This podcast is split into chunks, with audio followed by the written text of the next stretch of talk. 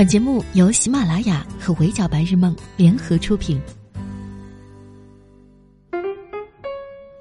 Hello，各位小耳朵们，你们好，欢迎收听本期的 Madam 神侃娱乐圈，我是 Madam 莫咪。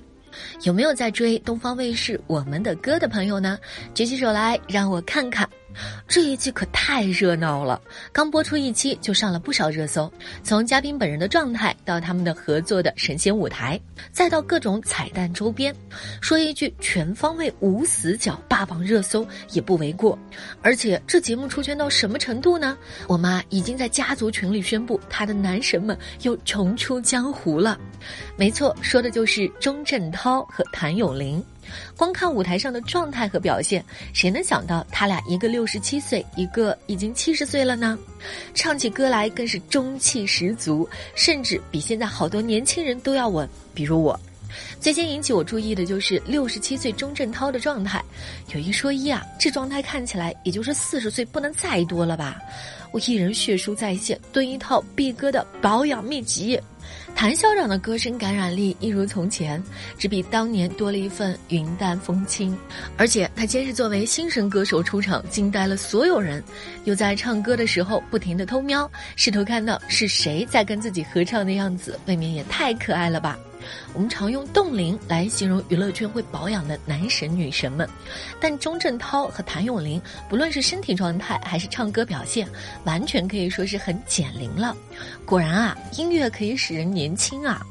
看过上一期节目的朋友，对这一季的规则应该不陌生。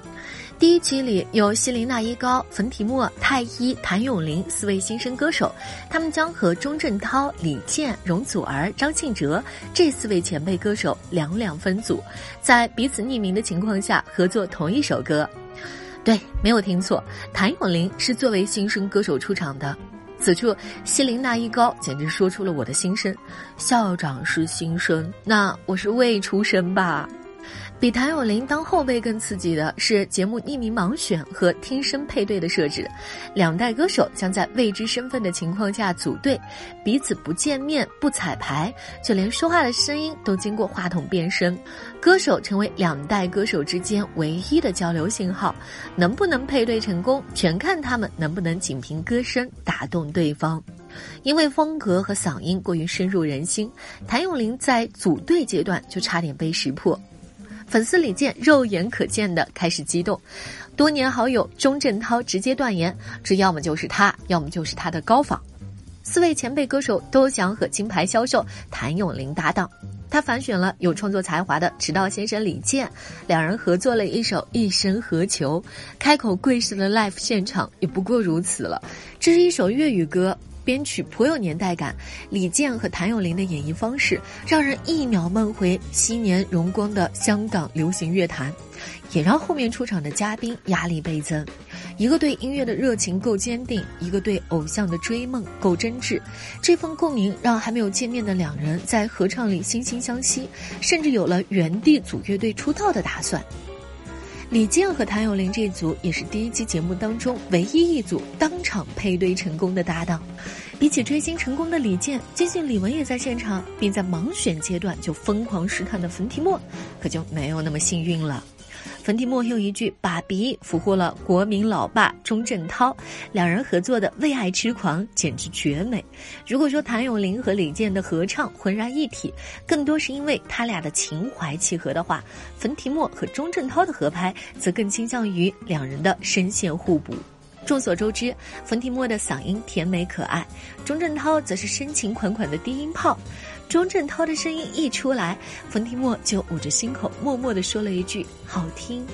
而副歌刚过，后场的容祖儿就夸冯提莫：“这女孩子很会唱。”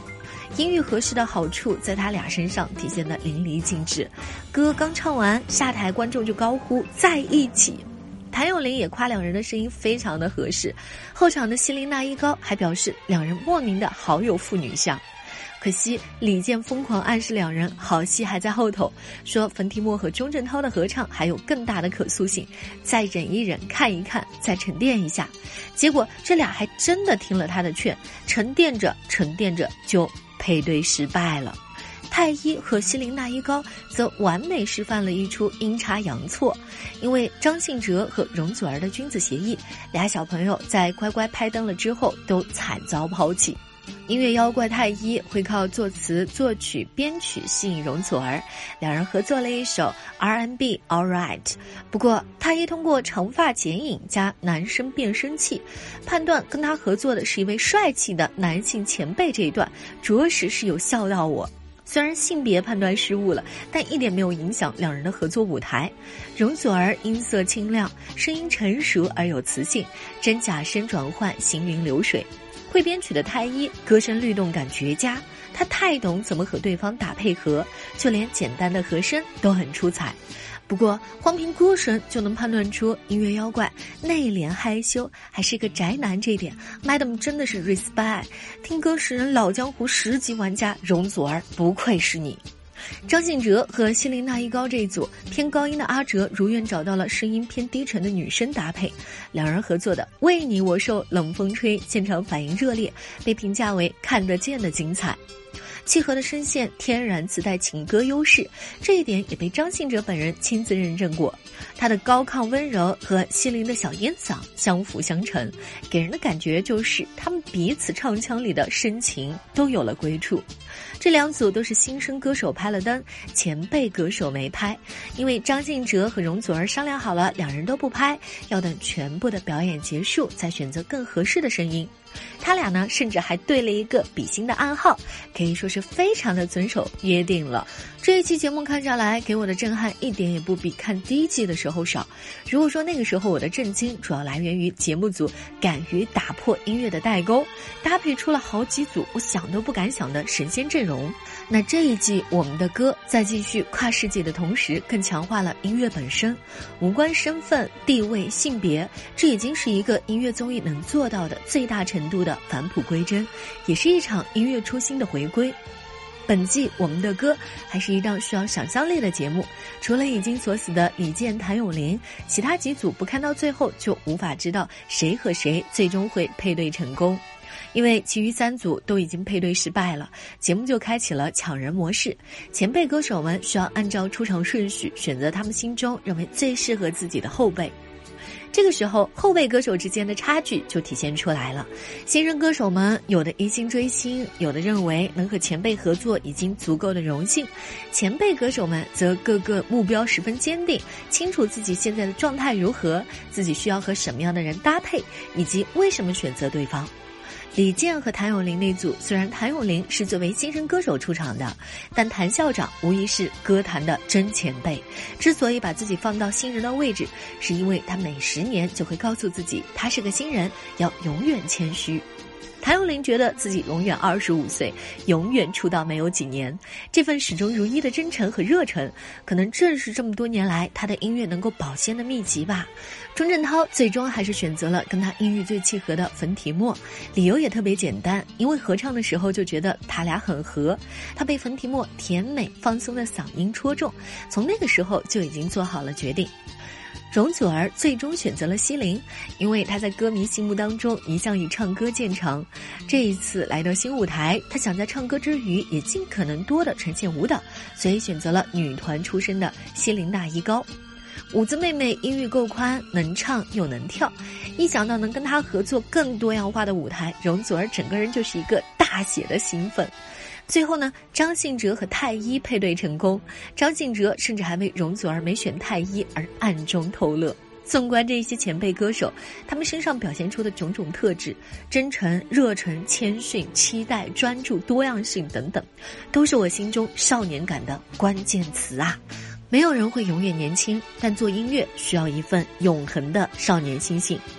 现在的新生代歌手大多喜欢翻唱老歌，老歌新唱在某种程度上的确可以帮助华语乐坛保鲜，但比现状更重要的其实是当代音乐人的心态。